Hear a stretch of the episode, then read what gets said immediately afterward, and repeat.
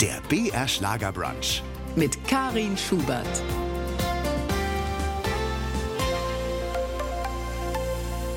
BR Schlager Brunch. Da nehmen wir uns Zeit, zwei Stunden lang, um einzutauchen in das Leben einer prominenten Person oder in unserem heutigen Fall einer Person, die die Wips so gut kennt, dass sie selbst zur Person of Interest wird. Sibylle Weichenberg, schön, dass Sie sich die Zeit nehmen. Willkommen auf unserer virtuellen Brunch Couch. Ganz herzlich bedankt, dass Sie mich eingeladen haben. Ja, bevor wir zu Ihrem durchaus spannenden Lebensweg kommen, erstmal zum aktuellen Anlass. Sie haben einen neuen Roman geschrieben, Die verschwundene Diva. Ja, da geht's um eine junge Journalistin, die in der Nachbarschaft eine ältere Dame ausmacht, offenbar ein Filmstar der 1950er Jahre. Journalistin, hm, sind Sie das? Das könnte man meinen. Es ist sicherlich ein Teil dessen, was mich ausmacht. Also die Neugierde, die Neugierde auf Menschen. Und diese junge Journalistin, die entdeckt eben eine Person, von der sie erst glaubt, das kann gar nicht sein. Dieses kann einfach nicht möglich sein um dann nach und nach dahinter zu kommen, dass es tatsächlich die Nummer eins in den 50er Jahren im Filmbereich war, der Superstar, und zwar der, der so verschwand und keiner wusste weshalb. Und nun macht sie sich dann eben daran, sie aufzusuchen. Ihr wird geholfen natürlich. Und dann gibt es eine Möglichkeit, mit ihr ins Gespräch zu kommen, weil sie natürlich jetzt ahnt, oh Gott, mein Zufluchtsort ist entdeckt. Und daraus entsteht dann eine Reise in die Vergangenheit mit vielen Tragödien, mit Höhepunkten und mit Liebe und mit eben der Geschichte, dass nicht alles wirklich was glänzt nach außen, auch hinter den Kulissen glänzt. Und von daher würde ich dann sagen, okay, Sie haben recht. Als High Society Journalistin tauchen Sie ja auch heute noch ab in die Lebensgeschichten der Royals und sonstigen Stars und Sternchen. Da ist doch sicherlich auch die ein oder andere Diva dabei, oder? Sagen wir es mal so, es gibt schon die, die haben ein Divengehabe, aber wenn man sie näher kennenlernt, dann ist es oft sehr angenehm, wenn sie das ablegen. Und das ist sowieso immer mein Anspruch gewesen und ist es nach wie vor, dass man eben hinter die Kulissen guckt und dass man alles das wegmacht, was man so hingehalten bekommt. Es gibt sicherlich Diven, die einem begegnen, wo man dann sagt, Meryl Streep zum Beispiel war so eine, die plötzlich sich gar nicht mehr erinnerte, dass sie ja ein Interview mit mir vereinbart hat und vor mir flüchtete und das sind dann so Personen, wo ich denke, Mensch, jetzt, hallo, ich finde dich so gut und wieso benimmst du dich jetzt so daneben?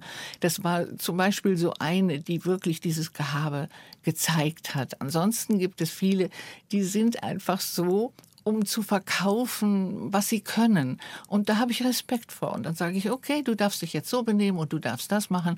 Das ist mir egal. Hauptsache, du redest jetzt mit mir. Gibt es eigentlich auch männliche Diven? Ja, schon, doch. Es gibt vor allen Dingen auch bei den Royals einige, die denken, sie müssten so ein Gehabe zeigen.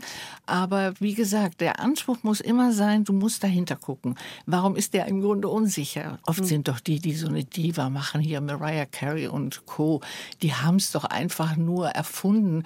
Die sagt ja mittlerweile, ich gehe keine Stufen mehr, die wird getragen auf der Treppe. Ja, da sage ich mir dann, okay, die armen Leute, die sich stemmen müssen. Aber das ist dann eben genau das, dass sie sich abheben wollen von den anderen. Und sie glauben, sie sind noch viel mehr wert. Das ist so eine Art Wertschätzung. Aber eigentlich sind es ganz arme, kleine Mädels, die vor irgendwas Angst haben.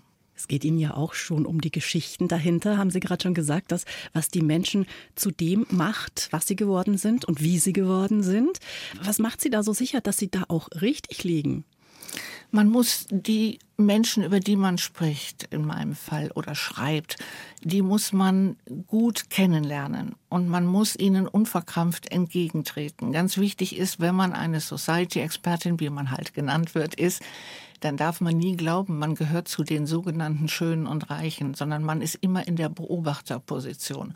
Und bei mir war es immer so und ist es so, Du musst die Menschen kennenlernen und die müssen Vertrauen zu dir haben. Und du musst aber natürlich auch viele drumherum kennen, die dir eben auch vieles vermitteln. Zum Beispiel bei den Royals. Da geht es nicht darum, dass die Courtiers, also die Hofbeamten, dir irgendwas stecken nach dem Motto, ja, also, da kann ich Ihnen jetzt Folgendes erzählen. Die machen das genauso vornehm, wie man das vornehm entgegennimmt.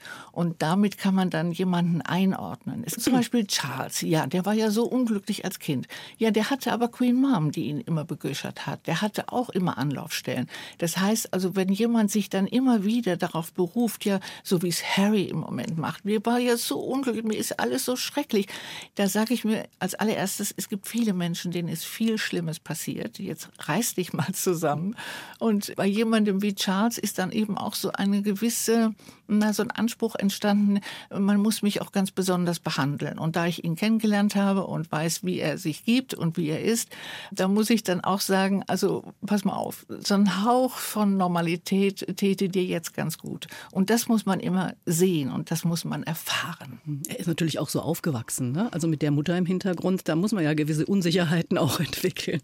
Da haben Sie natürlich recht. Das ist schon mal ein Vorbild gewesen, dem konnte er nie entsprechen und das tut er im Moment auch nicht. Jetzt endlich als jetzt als König, als Rentnerkönig will ich ihn mal bezeichnen und vor allen Dingen mit seiner Camilla an der Seite, die nun wirklich der einzige Kampf, den dieser Mann im Leben jemals gekämpft hat, war, dass diese Frau an seine Seite kommt. Und da denke ich mir auch immer, er hätte auch noch viel mehr, viel mehr andere Dinge tun können. Was gibt's Schöneres als einen Sonntagvormittag mit zwei Stunden BR Schlagerbrunch? Und da haben wir heute eine Frau zu Gast, die ihr Leben dem Journalismus gewidmet hat und mittlerweile zur Society-Expertin geworden ist. Sibylle Weichenberg. Gibt's eigentlich einen prominenten Menschen, den Sie noch nicht kennen und doch gern mal interviewen würden? Ganz ehrlich, nein. Den gibt es nicht, denn die, die wirklich interessant sind, die kenne ich oder habe sie gekannt. Nein, da muss ich sagen, da gibt es niemanden, wo ich sagen würde, ach, das ist aber jetzt mal jemand, den musst du unbedingt mal treffen. Nein. Was interessiert Sie denn an Menschen? Eher die Lebensgeschichte oder wie sie so ticken? Ich glaube, wie sie so ticken, weil das ist ja das, was ich sehen kann, das, was ich erfahren kann. Die Lebensgeschichte ist immer wichtig, wenn man sich vorbereitet. Das ist eben genau das. Du musst wahnsinnig gut vorbereitet sein, um Menschen zu begegnen, die dauernd befragt werden. Und du musst eine Art Vertrauensverhältnis aufbauen. Das heißt, du musst auch, wenn ich das so sagen darf, in gewisser Weise auf Augenhöhe mit ihnen kommunizieren. Du darfst nicht zusammenkrachen nach dem Motto, oh, der ist jetzt so berühmt oder die ist ja so toll und jetzt, jetzt darf ich mich da gar nicht nähern oder darf ich das überhaupt? Sondern ich sage mir immer, es ist ein Mensch, genauso wie Sie, wie ich. Und jeder hat seine Probleme und jeder hat seine Macken. Und jetzt schauen wir doch mal, ob wir ins Gespräch kommen. Und das ist eigentlich für mich das, was mich wirklich interessiert. Und Menschen, die auch bestimmte Geschichten in ihrem Leben hinter sich gebracht haben, das ist auch das, was mich interessiert. Und das natürlich in meinen Romanen jetzt auch sehr zum Ausdruck kommt. Aber eigentlich ist es dieses Gefühl, sag mal, bist du wirklich so, wie du tust? Und das will ich wissen. Waren Sie schon immer neugierig? Ich war schon immer neugierig, das ist wohl wahr. Es ist interessant, was Sie mich fragen, denn da muss ich dann ja wie natürlich verabredet auch ehrlich antworten. Ich wusste immer, dass ich Journalistin werden will und dazu gehört eben immer auch Neugierde. Und schon in der Schule, ich war dann eben, habe da auch die Schülerzeitung gemacht und habe eben schon die Schüler interviewt. Und da war es auch schon dieser Anspruch, jetzt erzähl mir nicht irgendwelchen Murks, sondern erzählt mir irgendwas Interessantes. Und das hat sich entwickelt. Das ist eine Geschichte geworden. Ich wusste es immer, dass ich es werde und ich wusste auch immer, dass es mir dieses Gefühl gibt, dass ich das Richtige tue. Bleiben wir doch noch mal bei Ihrer Kindheit. Ihr Vater, der war ja Antiquar. Muss man sich das so wie bei Wilsberg vorstellen? Überall Regale mit alten Büchern und den Überblick hat nur der Chef selbst? Ja, mein Vater war in ganz berühmten Antiquariaten der Leiter und der Chef. Und ich habe meine Liebe zu Büchern und zum Lesen und zum Verstehen und zum Verstehen wollen mit Sicherheit genau daher bekommen. Es gab für mich überhaupt nichts Schöneres, als mal am Samstag bei ihm sein zu dürfen und dann inmitten dieser vielen Regale und dieser, Sie, es gibt so einen bestimmten Geruch, wenn man in so ein Antiquariat geht. Das ist eben fast, könnte man jetzt meinen, der Staub der vielen Jahre, aber es ist auch etwas Mysteriöses, es ist etwas, was man herausfinden will. Warum, warum ist das so? Und schon kommst du dann wiederum auf die Figuren in den Büchern und in den Biografien. Und damit bin ich aufgewachsen. Ja, da haben Sie schon recht. Ich glaube, das habe ich dann doch in gewisser Weise von ihm beigebracht bekommen. Die Liebe zum Lesen kam also vom Papa. Woher kam denn dann die Liebe zum Schreiben? Die war immer da. Das war auch in der Schule schon so. Ich war immer sehr gut in Deutsch, ja. Und ich habe immer wahnsinnig lange Aufsätze geschrieben. Wenn andere vielleicht dachten, oh Gott, was soll ich denn jetzt schreiben? Dann war ich schon, weiß ich, bei Seite 6. Ja, geboren wurden Sie ja in Schleswig-Holstein, äh, sind aber vor allem in Köln aufgewachsen. Köln der 60er Jahre. Was hat man da als Kind und Jugendliche so gemacht? Wie haben Sie die Stadt wahrgenommen? Die Stadt war für mich ein großes Karnevalsfest. Das heißt also, man war im Grunde sofort involviert ich habe mich dort sehr wohl gefühlt, obwohl meine Eltern mir immer verboten haben, Kölsch zu reden, was ich heute noch bedauere. Aber da war immer diese, das ist auch interessant. Schauen Sie, Sie fragen mich etwas und schon komme ich darauf, mir wurde immer gesagt, dass ich Hochdeutsch reden müsse. Da kam sozusagen ja auch dieses Norddeutsche äh, durch. Aber für mich war das eine wunderschöne Zeit und ich liebe außerdem, ich liebe Köln, ich liebe Düsseldorf, ich liebe das Rheinland, ich liebe auch Nordrhein-Westfalen im Ganzen. Jetzt komme ich ins Schwärmen, aber da habe ich dann auch viel erlebt erlebt und es war einfach auch eine gute Zeit. Sie haben mir erzählt, Sie haben schon in der Schulzeit Leute interviewt. Die Grundlagen für eine journalistische Karriere waren eigentlich schon gelegt. Äh, warum haben Sie dann ausgerechnet Modedesign studiert? Ja, das ist eben auch so eine Geschichte, die einem passiert. Ich wusste ja, wie gesagt, immer, dass ich Journalistin werden will. Und dann war es doch, das muss ich sagen, auch mein Vater, der zu mir sagte, ja, das kann ich mir auch gut vorstellen, aber das ist nicht einfach im Journalismus, da wirklich Karriere zu machen. Und da habe ich gedacht, ja, Moment mal, da frage ich doch mal da, wo Journalismus gemacht wird und habe an Brigitte geschrieben, an die Zeitschrift und bekam auch eine sehr lange Antwort zurück. Und da wurde mir dann unter anderem eigentlich gesagt, ja, das wäre sehr schön, wenn ich das werden will.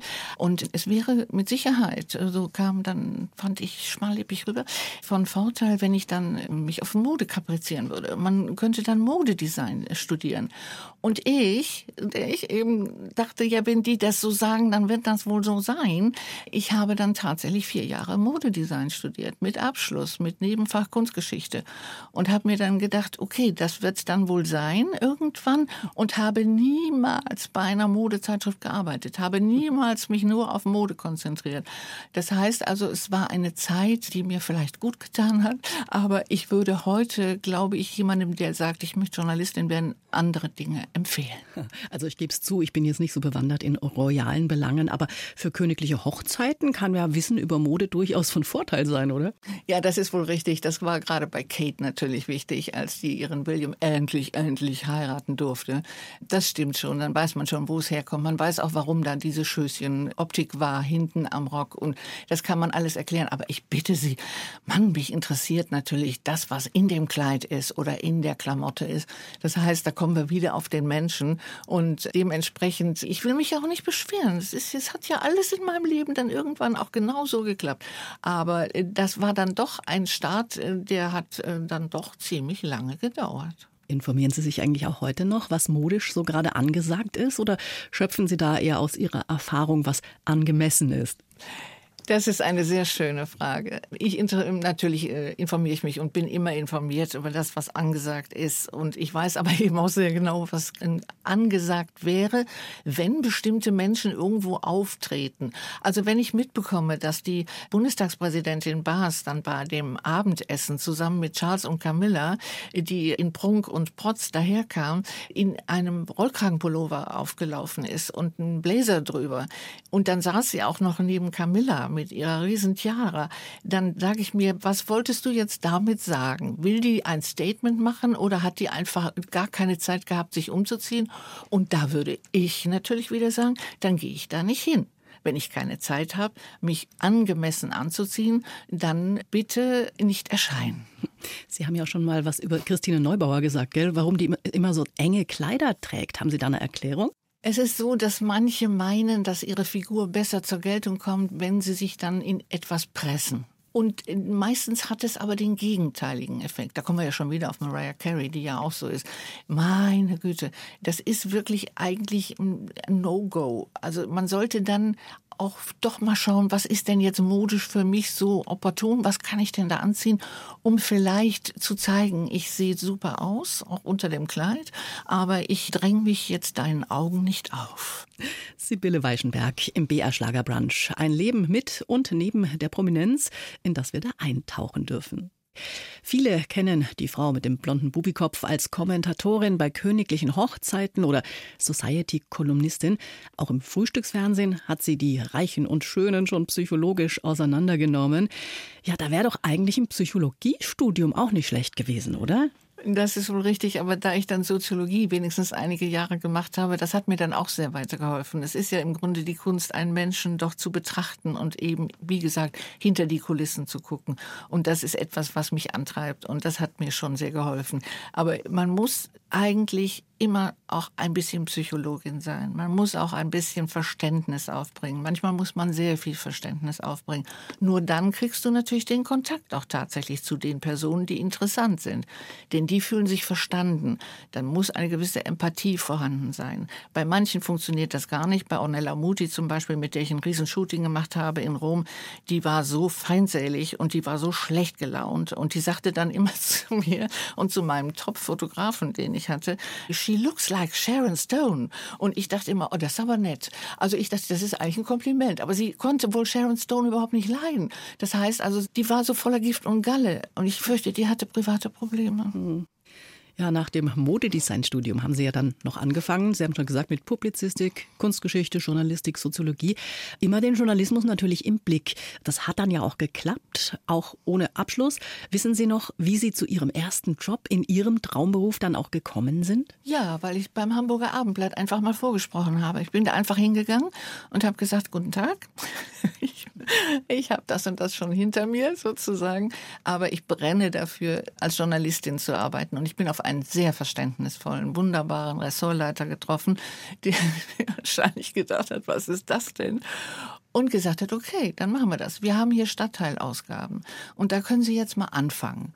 Und das habe ich gemacht. Und dann habe ich da, ich habe wirklich alles gecovert, wie man so sagt. Also vom Kleinzüchterverband, von Stadtteilfesten. Ich habe Geschäfte, Geschäftsinhaber vorgestellt, habe mir eine Kameraausrüstung gekauft und habe auch die Fotos gemacht. Also ich habe gebrannt für das, was ich machte. Und ich hatte riesen Erfolg. Ich war als freie Mitarbeiterin und dann wurde immer mehr daraus. Und das hat mich eben dann auch genau dahin gebracht, wo ich hin wollte. Und was sich später alles ergeben hat, das ergibt sich natürlich im Laufe einer Karriere, dass manche Türen aufgehen, wenn man irgendwo jemanden kennenlernt oder in der Branche bekannter wird, dann kommt eben immer mehr dazu und kommen andere Aufgaben dazu. Journalismus war ja damals auch genau ihr Ding, auch als Korrespondentin der Nachrichtenagentur Reuters. Mhm. Da muss man ja wirklich permanent liefern, oder? Ja, vor allen Dingen war ich für ganz Nordrhein-Westfalen zuständig. Und da bist du 24 Stunden sowieso im Einsatz. Aber so habe ich Journalismus immer empfunden. Ich habe auch selten Urlaub gemacht. Die Leute haben mich immer gefragt, warum machst du keinen Urlaub? Weil ich gesagt habe, die Welt dreht sich eben weiter. Das heißt, ich wollte immer, immer am Puls dann sein. Und bei Reuters war es ganz, ganz eklatant. Das ist völlig richtig. Da musst du eben die Erste sein. Dann gab es ja die anderen äh, Agenturen auch.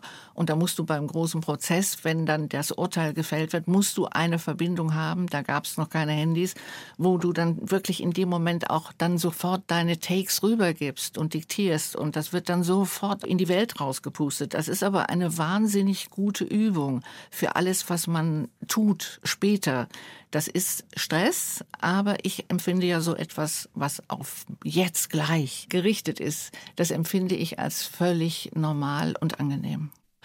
War es denn für Ihre Karriere auch förderlich, 1987 den Kanzlerkandidaten Johannes Rau im Wahlkampf als Pressereferentin begleitet zu haben? Das war sogar sehr, sehr wichtig und das ist genau das wieder. Du guckst hinter die Kulissen.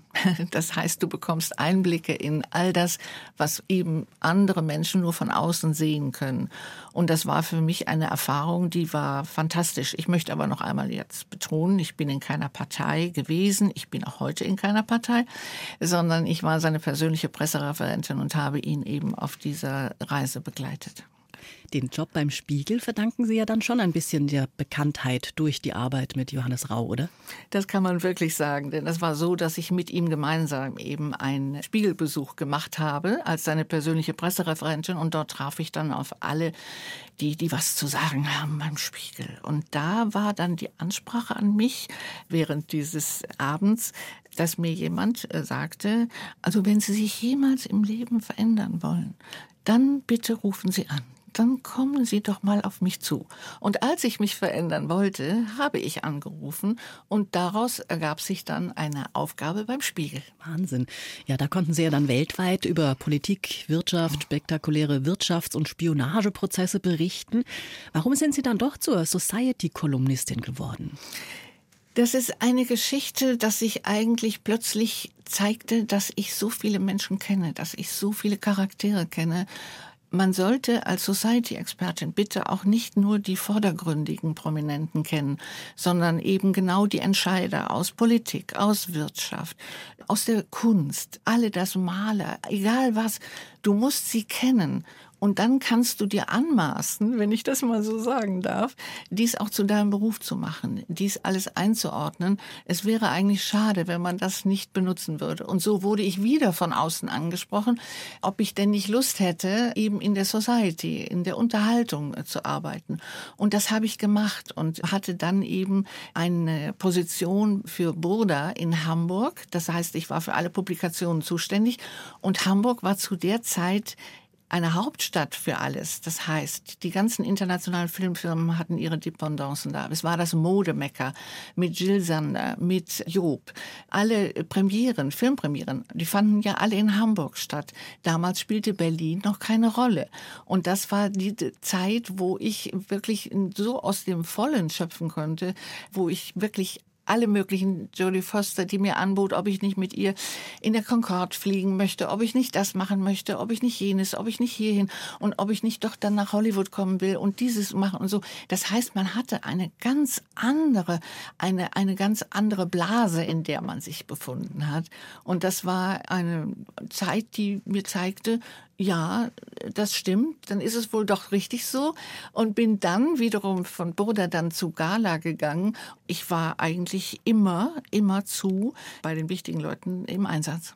Also ich kann mir vorstellen, das ist schon ein großer Unterschied, ne? über einen Kriegsverbrecherprozess oder über die Beerdigung von Lady Di zu berichten. Wo liegen denn die Herausforderungen auf der einen und auf der anderen Seite? Den Majdanek-Prozess, den ich Tag für Tag im Gerichtssaal gesessen habe, um darüber eben für Reuters zu berichten, der hat, wie ich manchmal sage und manchmal denke, äh, mir vielleicht sogar ein bisschen Lebenszeit geraubt, weil es so furchtbar war und weil es so schrecklich war. Und das war eben auch einer von, von denen, in die man, ich musste da eintauchen und musste mich damit beschäftigen. Das ist anders bei Lady Di wiederum bin ich persönlich angefasst, weil ich sie ja drei Wochen, ich kannte sie ja und vor ihrem Tod noch in Monaco getroffen habe. Und diese Geschichte, wir uns unterhalten haben, ich eben sie sah in Monaco und äh, fuhr vorbei und meine Tochter war sogar bei mir und ich hielt sofort mein Auto an und ging über die Straße und habe eben zu ihr gesagt, wir kennen uns und ich, ich freue mich einfach, dass wir uns sehen. Und neben ihr stand ein Mann, der etwas kleiner war als sie und eine Plastiktüte trug. Und dann waren die beiden Bodyguards dabei, wovon der eine mit im Auto verunglückt ist, äh, mit ihr aber überlebt hat. Und die wollten mich eigentlich schon festhalten so ungefähr. Aber das war sofort, dass sie sagte, nein, nein, alles gut. Und ich habe dann zu ihr gesagt, ich war nämlich gerade bei Prinzessin Stephanie gewesen und hatte die wiederum zu einem Interview über ihren Anwalt gebeten. Und dann sagte sie, zögerte so und hat sich diesem Mann neben ihr, äh, den ich nicht kannte, zugewandt und hat geflüstert mit ihm. Und der hat den Kopf geschüttelt. Und ich dachte, was hat denn der zu sagen? Der trägt doch einfach ihr nur ihre Plastiktüte. Und sie hat aber dann gesagt, dass sie mich einlädt, bei ihrer nächsten Charity-Reise mitzukommen. Und da habe ich dann gedacht, naja, das wird sie jetzt so gesagt haben. Auf jeden Fall komme ich zurück in die Redaktion von Gala und meine Fotochefin legt mir Bilder vor. Und dann sagt sie, das ist Dodi Al-Fayed. Ich dachte, was? Der Typ? Der Typ mit der Plastiktüte? Das ist Dodi Al-Fayed? Ach du meine Güte. Und ich hatte sowieso, also völlig indiskutabel, dass ich dachte, die hat wirklich was mit dem. Auf jeden Fall habe ich dann Geschichten geschrieben über die Bilder und bla bla und so. Und dann kommt aus dem Kensington Palace ein Brief und ich werde eingeladen. Das heißt also, sie hatte zurückgekehrt nach London gesagt, dass ich eingeladen werde für die Reise. Das war Donnerstag. Und in der Nacht von Samstag auf Sonntag ist sie tödlich verunglückt. Und deshalb war für mich diese Nähe, das war, ich war wie alle Menschen, die gesagt haben, ich möchte nicht, dass das ist. Das darf jetzt einfach nicht sein. Und so habe ich das eben auch noch ganz persönlich empfunden und dachte, wie furchtbar. Ich hatte sie zum Anfassen. Das war so, die war so wie immer, so, so schön und, und so, so lebensvoll und auch so, ja, durch die Bräune ihres Gesichts und ihres Körpers. Also es, es war ganz furchtbar. Und als ich dann für RTL eben nach London fuhr, um zu berichten, um live die Beerdigung zu begleiten, da kam ich vom Flughafen und da fuhr der Leichenwagen mit ihr, der von einem Ort zum anderen an dem Abend äh, transportiert wurde, der fuhr vorbei und mein Taxi musste warten.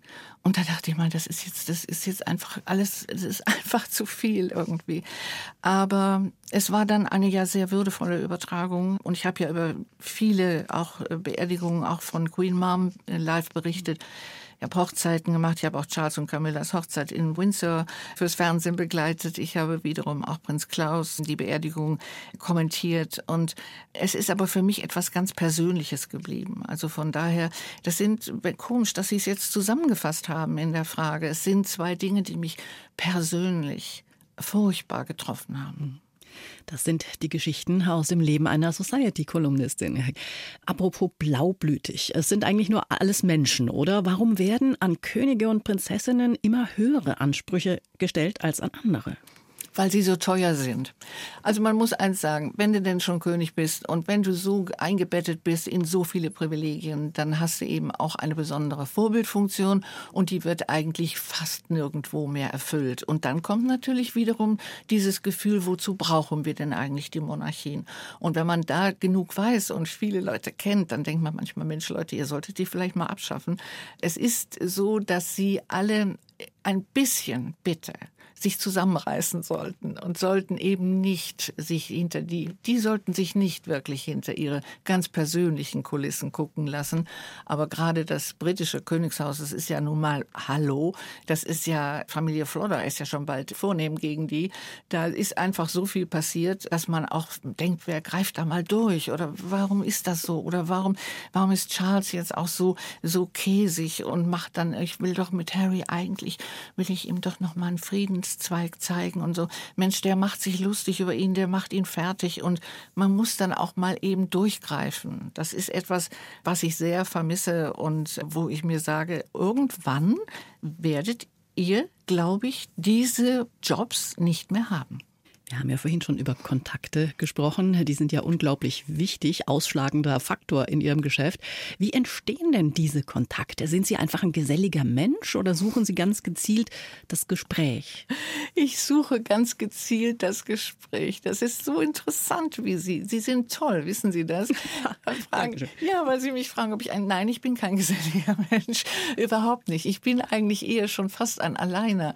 Das heißt, einer zusammen mit meiner Tochter. Also ich bin jemand, der diese Möglichkeiten, ein Gespräch zu suchen und auch zu finden, diese Gabe habe ich und die habe ich immer eingesetzt und setze sie auch ein.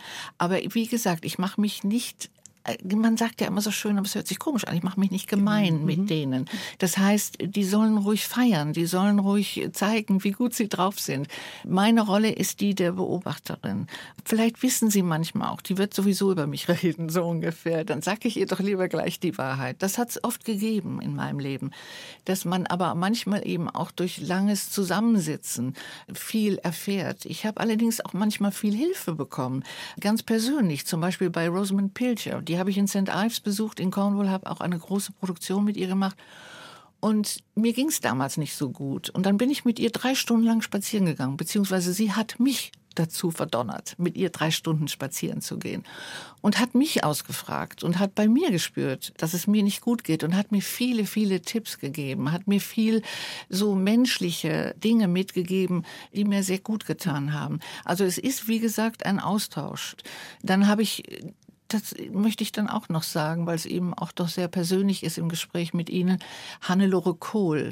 Die habe ich besucht und habe einen Tag mit ihr verbracht, was sie macht und wie sie es tut und so.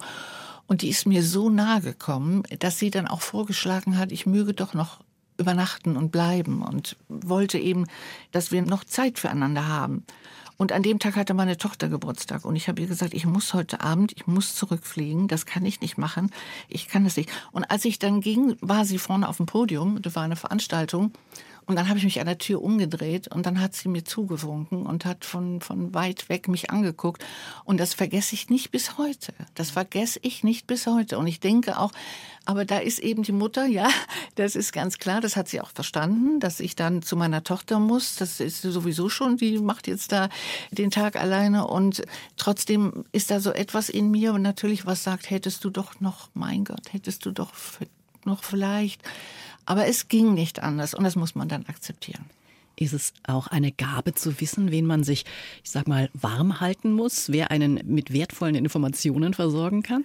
Ja, das betrifft immer die Entourage. Das sind immer die, die drumherum sind. Und das sind die, da gibt es eben das ist so. Das ist nicht nur bei Königs so. Da gibt es die vielen Mitarbeiter und der eine ist vielleicht auch mal sauer oder ist schlecht behandelt worden und der gibt einem vielleicht mal einen Tipp und da ist man dann sehr dankbar, dass man diesen Tipp hat. Man oft weiß man schon, was sozusagen auf die Öffentlichkeit zukommt und kann dann anknüpfen, wenn man wirklich etwas aussagen muss über diese Person.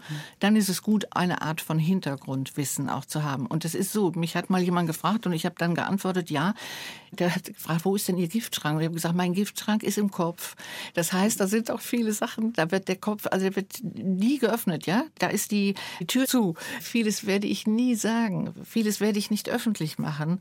Aber es war immer gut, es zu wissen um zu sagen, warum ist denn jetzt der oder die so und warum ist sie jetzt in diesen Abgrund geschlittert und warum musste das passieren und dann kann man es einordnen. Inwiefern unterscheiden sich denn Promis von damals und heute, Sibylle?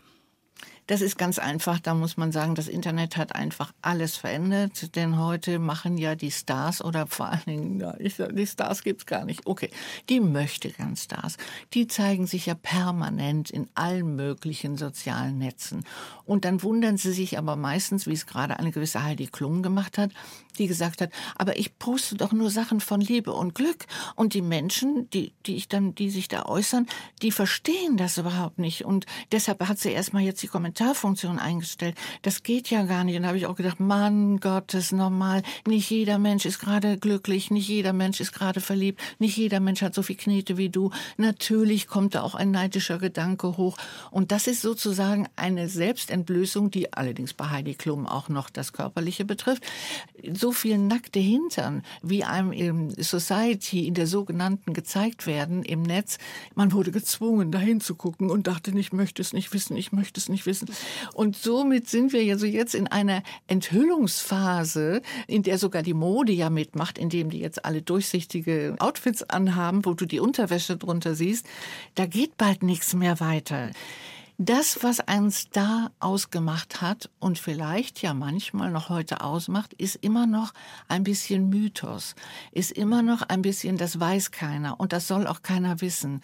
Dann funktioniert das, dann kann ein Traumbild entstehen, denn Stars sind immer geformt durch irgendetwas oder haben sich selber dazu geformt. Aber heute ist zu viel Einblick, du bist viel zu nah dran. Das ist etwas, was sie nicht begreifen, dass es dieses Überangebot gibt und dass irgendwo wie zu viel Schlagsahne, wo du dann doch irgendwann am Anfang denkst, oh, schmeckt gut und dann wird dir schlecht. Und so ist das Überangebot, das wir jetzt von den Möchtegern-Stars geboten bekommen. Also die, Sie haben ja lange in Hamburg gelebt, heute leben Sie in München. Sind Sie da eigentlich so drin in der Szene, früher ja auch Schickeria genannt?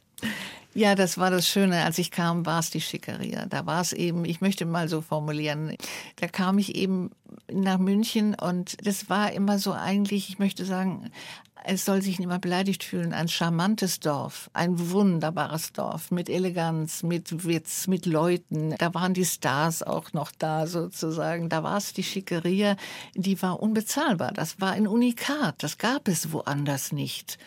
Und das ist nun mittlerweile leider auch verschwunden. Heute ist es so, dass nicht nur die Stadt aus allen Nähten platzt und eine einzige Baustelle ist, sondern eigentlich hat sich eben alles auch ja, entweder nach Berlin aufgemacht. Man hat nicht mehr diese muckelige Breite, so will ich es mal sagen. Also das, was irgendwo sehr nett war, was, was verrückt war, was, wo man sagte, das, das kann es nur in München geben. Das war eben das Besondere und das vermisse ich. Sie waren ja auch 15 Jahre lang regelmäßig im Sat1 Frühstücksfernsehen zu sehen mit Ihrer Rubrik Weichenbergs Important People. Liegen die Themen da auf der Straße oder musste man schon auch manchmal suchen, um wirklich Interessantes zu finden? Die Themen fallen und fielen einem ja in den Schoß. Also so ist es nicht. Und der Anspruch, den ich habe, und das ist ja eine Live-Sendung, das ist ja sowieso mein Allerschönstes. Live ist immer gut du bist dann auch heute genau mit den Themen beschäftigt, die sich manchmal über Nacht auch sogar erst ergeben haben. Da ist man so aktuell, wie man nur sein kann. Das geht gar nicht noch aktueller. Das liebe ich ja so. Deshalb ist das auch ein Medium gewesen, das genau richtig war. Alles, was live ist, macht mir Spaß. Sie haben dann ja auch noch Bücher geschrieben. 2005 mhm. zum Beispiel, wir können auch anders, feine und fiese Erfolgsstrategien für Frauen. Tja, mhm. wer wendet denn diese, hm, sagen wir, besonders fiesen Strategien an?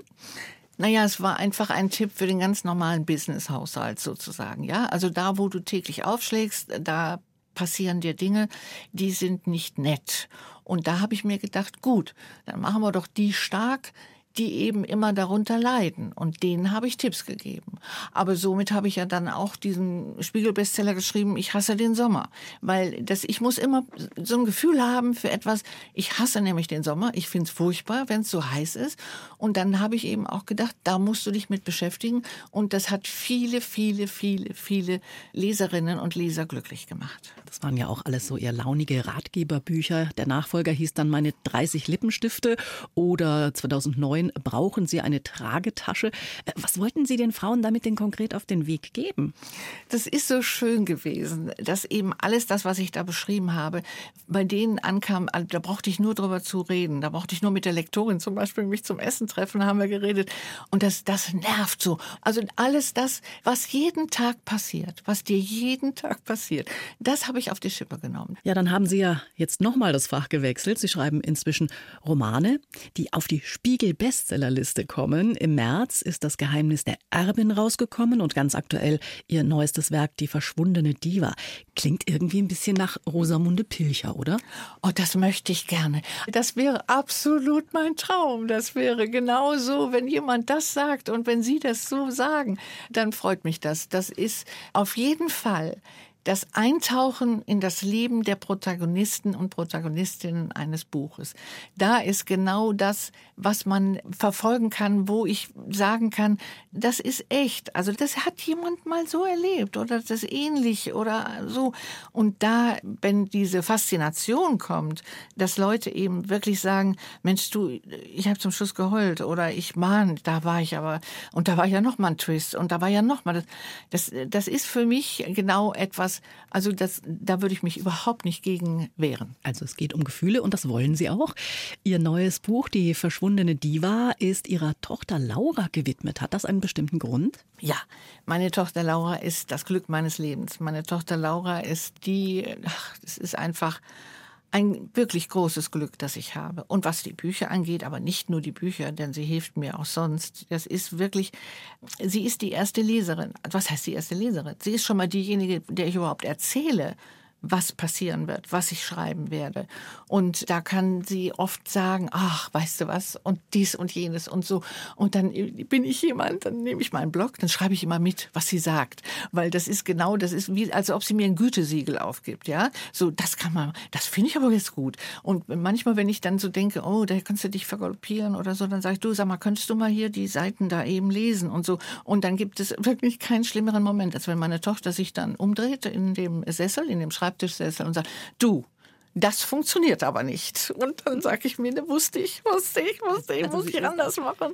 Sie und ist so. beste, beste Kritikerin sozusagen. Absolut. Ja. Und das ist ja das Schöne, dass du eben, wenn du jemanden hast, von dem du weißt, dass der dir nur was Gutes will. Endspurt im BR Schlager Brunch mit Society-Expertin und Autorin Sibylle Weichenberg. Ja, über ihr aktuelles Buch Die verschwundene Diva haben wir schon gesprochen. Da geht es im Prinzip ja auch wieder um Erinnerungen, um verdrängte Geheimnisse einer gewissen Klientel, die Sie ja nur zu gut kennen. Ja, kann man schon sagen, es ist nicht alles Gold, was glänzt? Auf jeden Fall. Es ist eigentlich nie Gold, was glänzt. Es sei denn, Sie sind im Finanzmarkt tätig. Aber es ist so, dass bei allen, hinter allen allen, die nach außen so glänzen, ist immer ein Weh und Ach. Das muss ich sagen. Und das ist auch das, was eben meine Arbeit immer ausgemacht hat und ausmacht. Du musst dahinter gucken und du musst Verständnis haben, dass viele natürlich da den Schleier drüber legen. Aber es ist wichtig, ihn wirklich wegzureißen manchmal, um zu zeigen, was dahinter ist.